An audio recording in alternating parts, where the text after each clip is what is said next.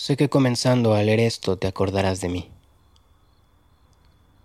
Te escribo en inicio de semana, inicio del mes, mitad del año. Puros inicios parecen ser, menos este frío y este cielo que lo hacen pensar a uno en un final. Lo que llamamos nuestro hogar está más caos que de costumbre, que en la noche así se siente y así se ve. Han ocurrido cosas que no deberían seguir ocurriendo y de tan oscuro todo al otro lado de la ventana. No consigo adivinar quién pasó de largo hace unos minutos mientras preparaba estas hojas. Es decir, no supe si fue una persona. Tal vez no era nadie. Tal vez la muerte.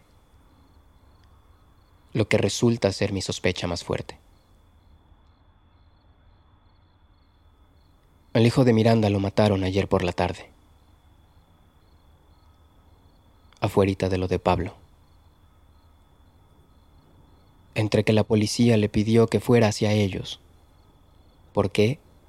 Nadie lo sabe aún.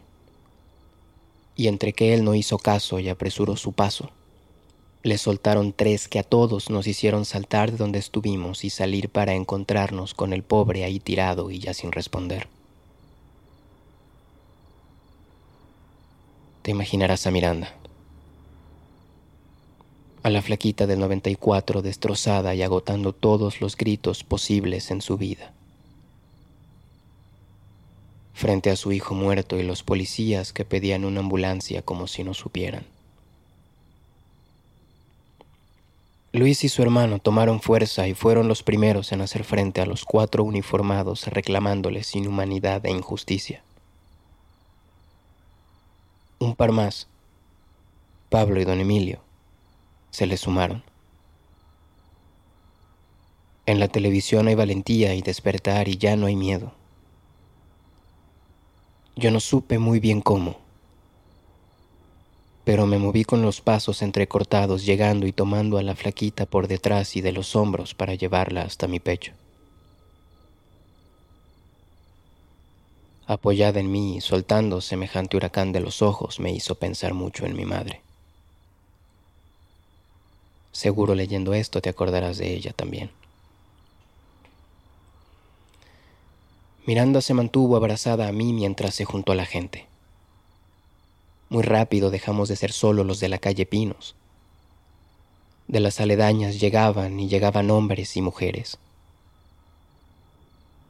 Fue necesario el arribo de varias patrullas para tranquilizar el momento y llevar a cabo lo que debe pasar cuando hay un cuerpo muerto en la calle.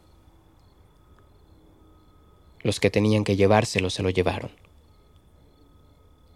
En ese proceso perdí a Miranda. Después, pasados los minutos de estar andando entre voces y gente, la vi a lo lejos como fue a caer en los brazos de Silvia. Hoy no sé dónde esté ni cómo. En su casa semivacía está todo apagado y no voy porque toda mi fuerza la guardo para las siguientes horas de esta noche. También porque existe la posibilidad de que sus ojos estén más curados y no quiero olvidar sus ojos de ayer. Porque fueron los ojos de Miranda los que a todos nos han sacado el frío que por mucho tiempo hemos tenido entre las manos y ahora sí estamos dispuestos a todo. Hay tanto coraje y dolor y tantos inocentes que la fuerza con la que vamos no es poca cosa. Ya no hay la espera y no sé si deberíamos conservarla. Si de algo sirva esperar a que la sangre deje de correr por las calles. Confiar en que pronto, nosotros, los de abajo, nos libraremos de tener el encargo de ser quienes dejen su sangre en el suelo. Las primeras manifestaciones comenzaron en la madrugada. Por la mañana crecieron y en unos momentos más no podrán vernos el fin.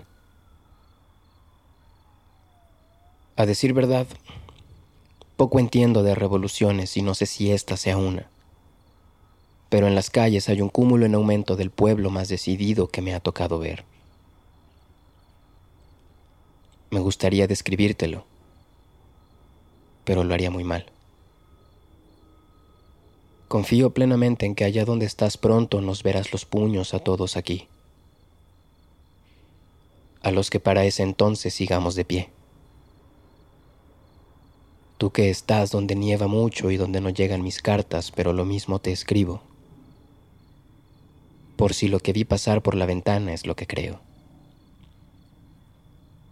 por si no ha salido de esta calle y su cometido eran dos, por si viene por mí.